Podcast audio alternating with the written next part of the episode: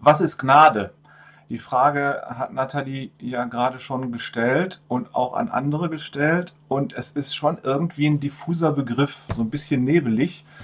Weil wenn man das Wort Gnade hört oder wenn ich das höre, dann stellt mir das nicht sofort so ein Bild vor Augen.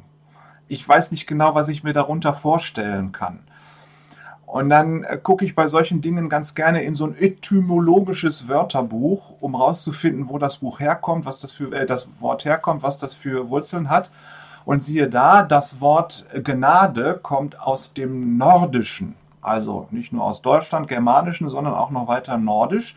Und das meint, sich zu jemandem herunterzuneigen oder sich bei jemandem niederzulassen. Und zwar durchaus auch in dem Sinne, wie Nathalie das gerade erklärt hat, dass ein Höhergestellter sich bei einem Niedriggestellten äh, niederlässt und sich ihm gnädig zuneigt. Und das heißt jetzt noch gar nicht, dass dieser Höhergestellte dem Niedriggestellten irgendwas Gutes tut, sondern es bedeutet einfach nur, zunächst mal, ähm, er schenkt dem Niedriggestellten seine Gemeinschaft. So, und wenn ihr wisst, man äh, sonnt sich ganz gerne im Schatten von Berühmtheiten oder so. Es ist immer ganz interessant, mal mit berühmten, bekannten Menschen in Kontakt gebracht zu werden. Man hat schon was davon, wenn ein Höhergestellter sich bei einem Niedriggestellten niederlässt. Und dann bedeutet dieses Wort Gnade auch noch, er, er lässt sich bei dem anderen nieder. Das heißt, er bleibt bei ihm. Er nimmt seine Gastfreundschaft in Anspruch und fängt an, bei ihm zu wohnen. Ja, also das hat schon nicht nur, man kommt mal vorbei, sagt guten Tag auf eine Tasse Kaffee, sondern das hat schon was Dauerhafteres. Und die Wörter im Griechischen und im äh, ähm, Hebräischen, die hebräischen Wörter, die in der Bibel stehen, die bedeuten so ziemlich genau dasselbe. Das heißt, das Wort Gnade ist tatsächlich ein sehr, eine sehr gute Übersetzung für die Begriffe, die da in der Bibel verwendet werden. Das ist also schön, wenn wir uns nun Gott auch so vorstellen können. Gott braucht uns ja nicht, um Gott zu sein. Der ist ja für sich selber Gott. Und der braucht nicht, um sich irgendwie göttlicher zu fühlen oder so, dass er zu uns ist, zu, zu uns kommt. Und äh, im Propheten Jesaja hat er gesagt, ganze Völker sind für ihn wie ein Tropfen am Eimer. Was macht man damit? Den wischt man weg, wenn man es trocken haben will. Aber er neigt sich nicht nur zu den Völkern, die nur ein Tropfen am Eimer sind, herab, sondern er neigt sich zu dir herab und er sieht dich und wischt dich nicht zur Seite oder weg. Wir können Gott ja keine Wohnung bieten, ja. Man sagt ja, der Tempel in Jerusalem, der Zion, das ist die Wohnung Gottes. Ähm, nun ist aber so, dass wir nicht Gott eine Wohnung bieten können und trotzdem kommt er zu uns, zu dir und mir und lässt sich bei uns nieder. Der zieht bei uns ein. Gott beschenkt uns mit seiner Gegenwart und wir können uns so ein bisschen im Schatten dieser Berühmtheit äh, sonnen.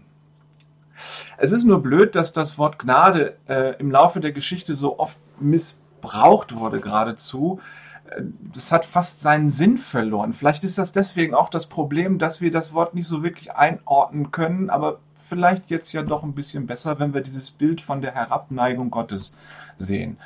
Ähm, das Wort ist geradezu missbraucht worden, so ungefähr auch wie das Wort Liebe. Ja? Es gibt so einen typisch evangelischen Missbrauch des Wortes Gottes. Das ist die sogenannte billige Gnade. Da wird die Gnade auf dem Markt der religiösen Angebote verschleudert. Sie wird wie Schleuderware angeboten.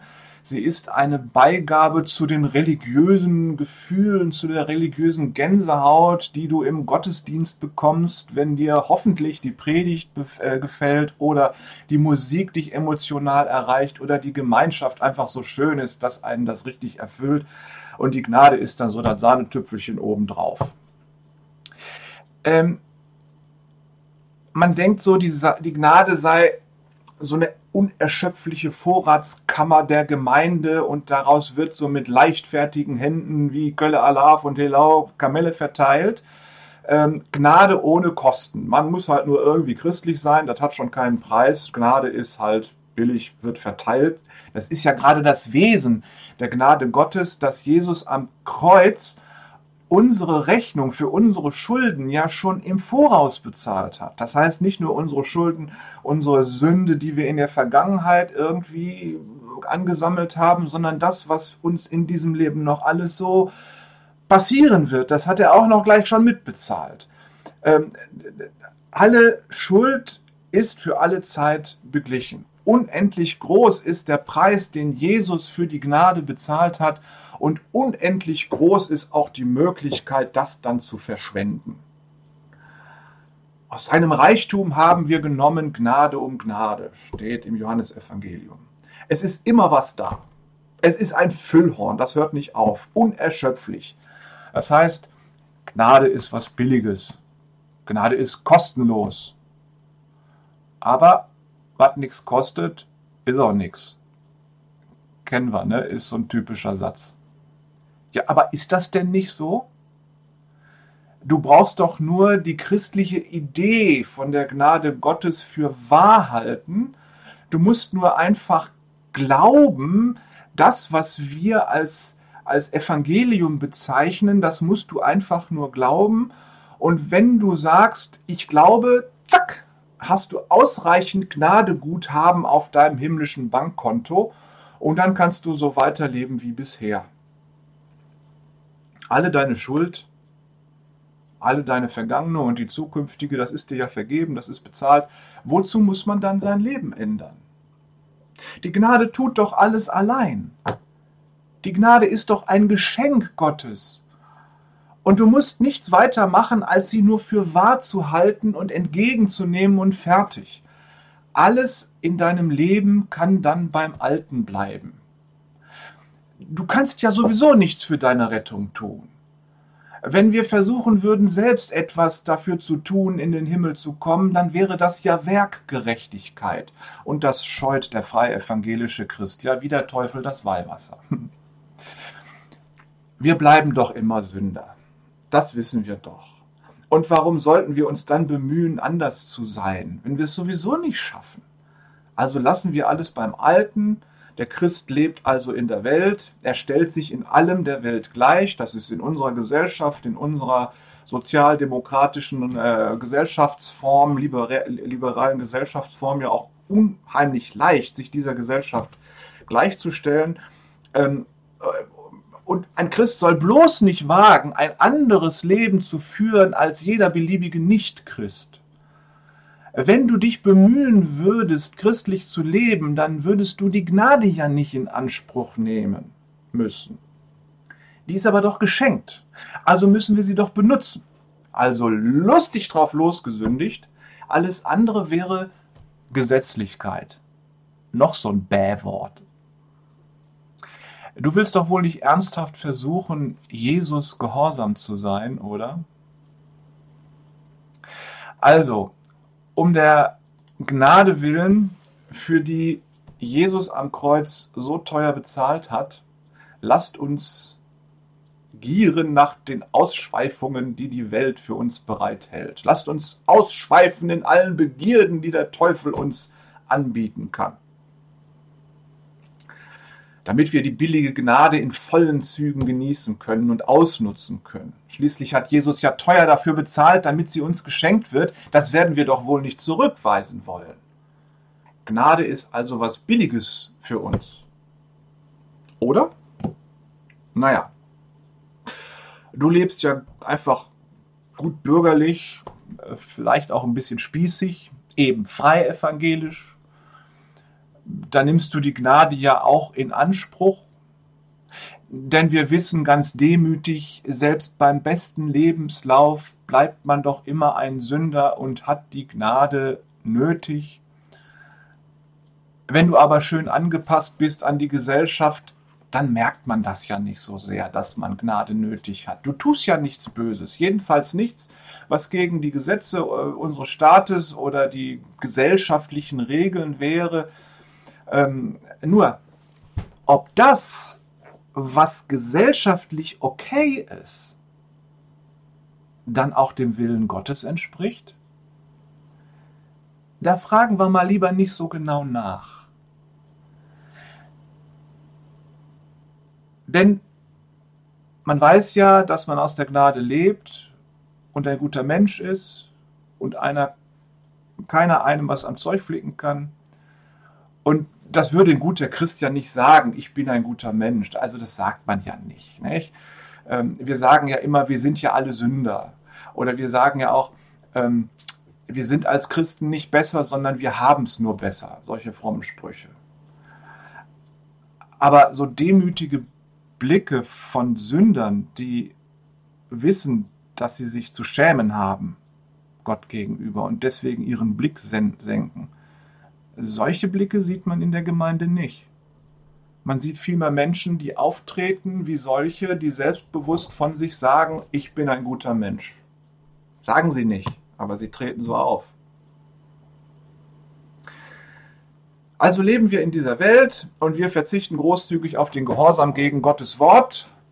Wir verzichten großzügig auf den Gehorsam gegenüber Jesus und dem, was er will, damit wir bloß die billige Gnade voll ausnützen. Man will ja schließlich nichts vergammeln lassen. Ne? Man ist ja ordentlich und lässt nichts verschimmeln. Vielleicht habt ihr den Eindruck, dass das jetzt alles ein bisschen übertrieben war, aber mal ehrlich, solche Argumente, vielleicht nicht so überspitzt, aber solche Argumente begegnen einem in der evangelischen Welt und auch in der freievangelischen Welt. Wenn es darum geht, sich ein gutes Gewissen zu machen, wenn man mal wieder daran gescheitert ist, irgendwelche Wünsche, irgendwelche Gesetze, irgendwelche Regeln, die Jesus und Gott uns gegeben haben, umzusetzen. Und wenn einer das Wort Gnade in den Mund nimmt, dann soll er fein aufpassen, welche er meint. Also wir müssen schon genau hingucken, wenn jemand von Gnade redet, welche Gnade er meint. Meinte er diese billige Gnade? Äh, solche billige Gnade ist die Rechtfertigung der Sünde, nicht die Rechtfertigung des Sünders. Billige Gnade ist Glaube ohne Nachfolge. Billige Gnade ist Glaube ohne Jesus am Kreuz. Abendmahl, billige Gnade ist Abendmahl ohne Sündenbekenntnis. Äh, billige Gnade ist Absolution ohne Beichte. Nur ist ja Beichte bei uns nicht so, auch so nicht so das FEG-Ding. Nur, ihr Lieben, ähm, wenn man nicht beichtet und bekennt, mal jemand anderem so unter in einem Vier-Augen-Gespräch auch nochmal, dann kann man auch nicht den Satz entgegennehmen, im Namen Jesu, deine Schuld ist dir vergeben dieser Satz, der so unendlich erleichternd ist. Braucht man dann alles nicht, wenn man die billige Gnade hat, äh, braucht man keine Vergebung mehr. Und da merkt ihr vielleicht, dass da irgendwas nicht stimmt mit, dem, mit der billigen Gnade, wenn man dann keine Vergebung mehr braucht. Das Blöde ist, wenn wir so denken und leben, mit dieser billigen Gnade, dann ignorieren wir das Wort Gottes. Und ich meine jetzt nicht das Wort Gottes, das schwarz auf weiß in der Bibel geschrieben steht, sondern ich meine das Wort Gottes, das Jesus ist. Er ist das menschgewordene Wort Gottes an uns.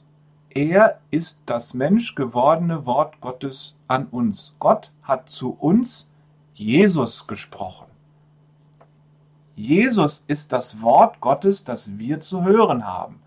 Wir müssen Jesus lesen in der Bibel, in den Evangelien, damit wir wissen, was Gott will. Wir müssen Jesus hören, damit wir verstehen, was Gottes Gnade ist.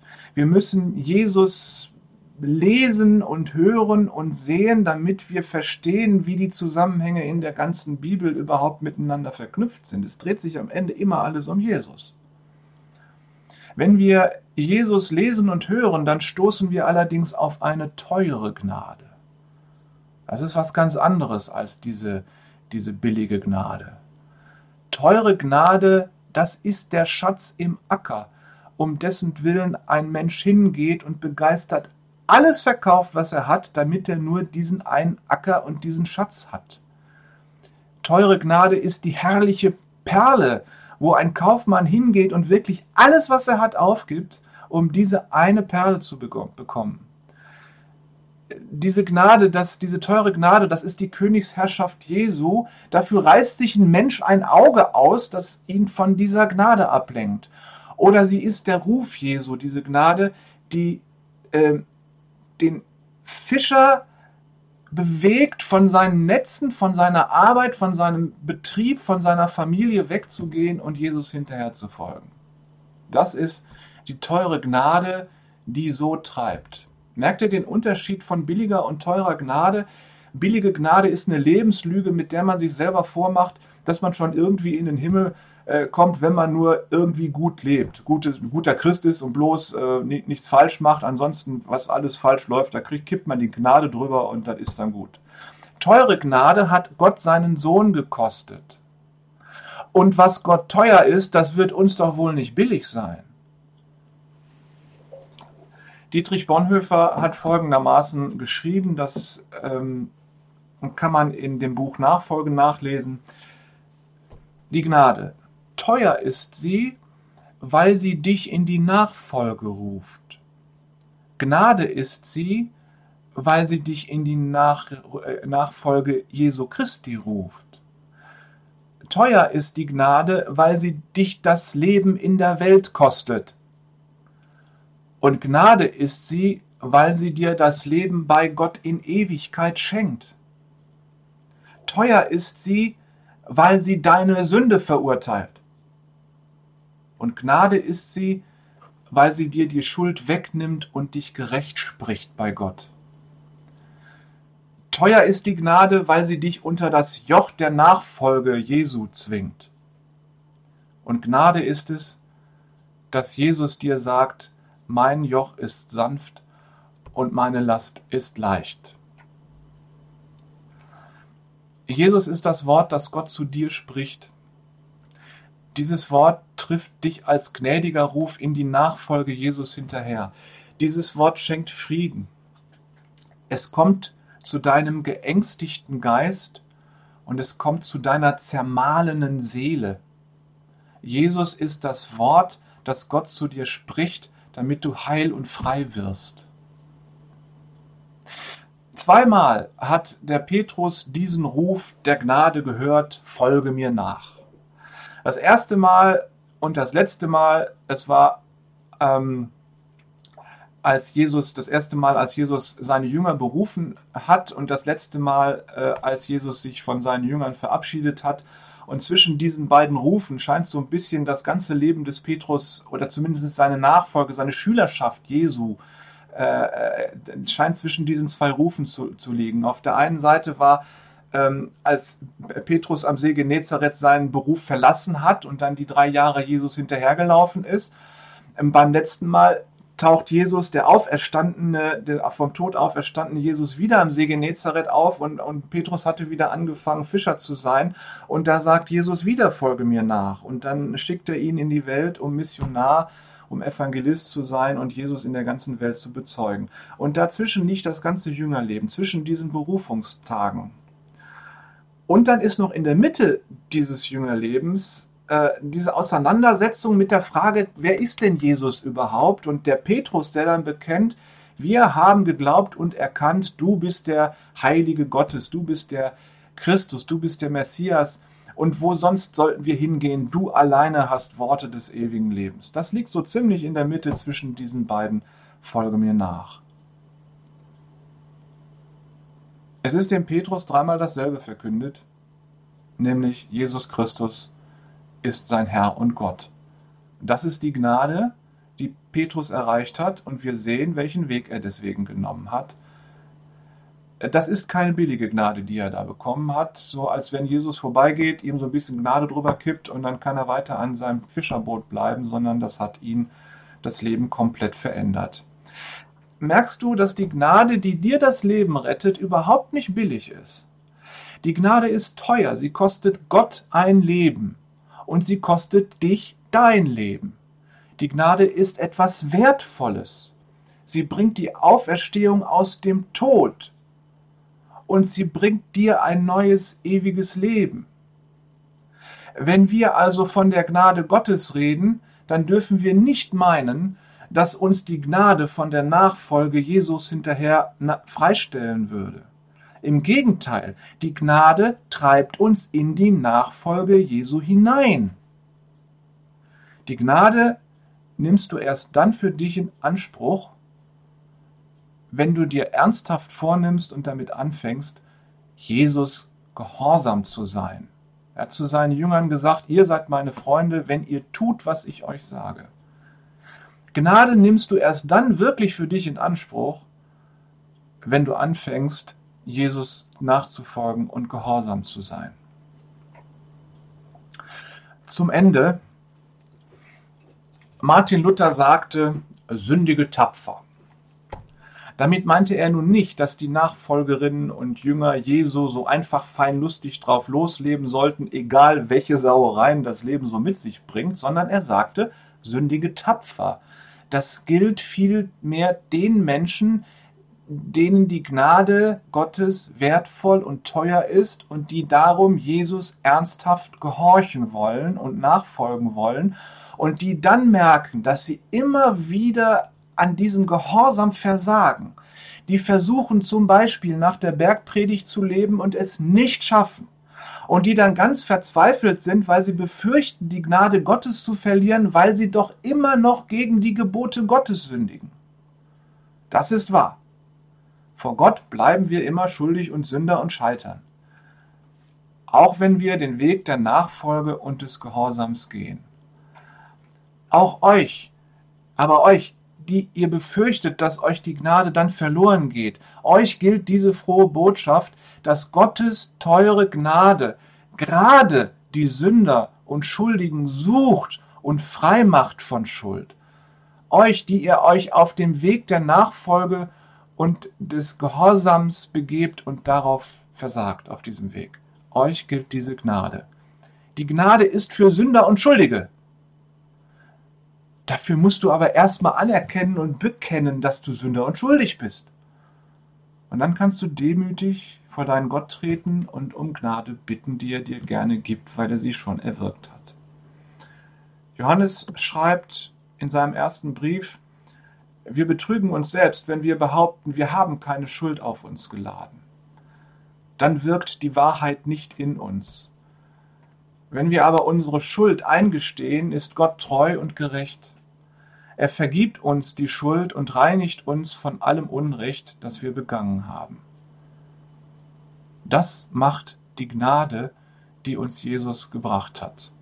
Es ist nicht billig, das ist wertvoll und teuer. Also lasst uns aufbrechen und Jesus gehorsam sein und fröhlich scheitern, weil wir merken, wir schaffen es oft nicht. Aber das kann doch nicht bedeuten, dass wir aufgeben. Nein, sondern wir wollen Jesus hinterher und ihm gehorsam sein. Und dann würde es möglicherweise passieren, dass wir die Normen unserer Gesellschaft durchbrechen, wenn wir wenigstens versuchen, zum Beispiel die Bergpredigt als unser Lebensprogramm zu nehmen. Zum Beispiel, ganz kurz mal in die Bergpredigt geschaut. In der Welt haben wir Geld. Mehr oder weniger. Relativ wohlhabend, die einen oder anderen, relativ wohlhabend. Aber wir sind auch in einer Welt voller Wissen. Aber glückselig sind die, die wissen, dass sie vor Gott arm sind. Denn ihnen gehört das Himmelreich. Kinders, wer Jesus nachfolgt, ist ein Armer egal wie gut es ist in unserer Gesellschaft und wie gut bürgerlich wir sein können, vor Gott sind wir die Armen. Glückselig sind die, die wissen, dass sie vor Gott arm sind. Das passt nicht so wirklich in unserer Gesellschaft zuzugeben, dass man arm ist.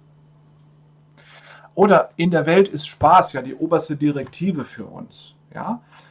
Aber glückselig sind die, die trauern, denn sie werden getröstet werden. In der Welt bist du wer, äh, wenn du dich durchsetzen kannst und womöglich deine Macht, die du irgendwie hast, so ein bisschen auch missbrauchst oder Mobbing machst, also zumindest, man muss sich ja durchsetzen. Aber glückselig sind die, die von Herzen freundlich sind, denn sie werden die Erde als Erbe erhalten. Kann ja sein, dass die Mächtigen und die Mobber und die, die Starken jetzt im Moment die Erde besitzen. Aber die von Herzen freundlich sind, die sanftmütigen, sind die Erben dieser Erde.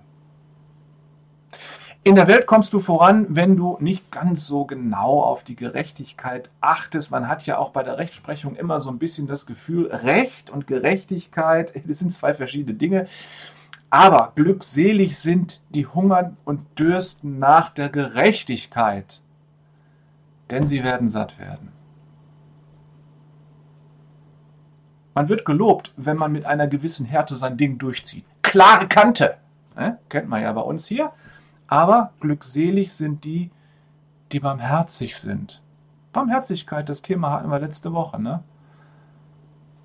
Glückselig sind die, die Barmherzigkeit sind, denn sie werden mit Barmherzigkeit behandelt werden. Ach, solange man Kind war, hatte man ja ein reines Herz. Ich bin klein, mein Herz ist rein, kennt ihr ja. Aber das gibt sich ja so nach und nach, je älter man wird, desto unreiniger und schmutziger wird das Herz.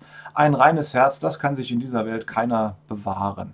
Hauptsache, man macht regelmäßig Sport und ist auch sonst mit sich im Reinen und äh, hat nicht großen Stress. Aber glückselig sind die, die ein reines Herz haben, denn sie werden Gott sehen.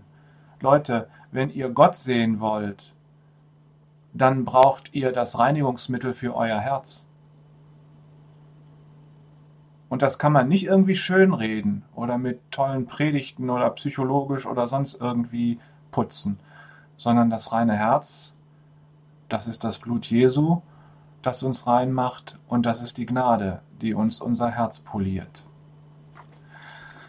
Man muss in der Welt auch streiten können, sonst kommt man ja zu nichts. Ne? Man muss sich doch durchsetzen. Und wenn man etwas erreichen will, dann ist Streit ja auch manchmal ganz hilfreich. Aber glückselig sind die Frieden stiften selbst wenn sie dann den unteren Weg gehen müssen. Denn die, die Frieden stiften, die werden Gottes Kinder heißen. Gutbürgerlich leben, bloß nicht auffallen, durchs Leben gleiten wie frisch geölt, damit man nicht angegriffen wird. Aber glückselig sind die, die verfolgt werden, weil sie für Gottes Gerechtigkeit eintreten.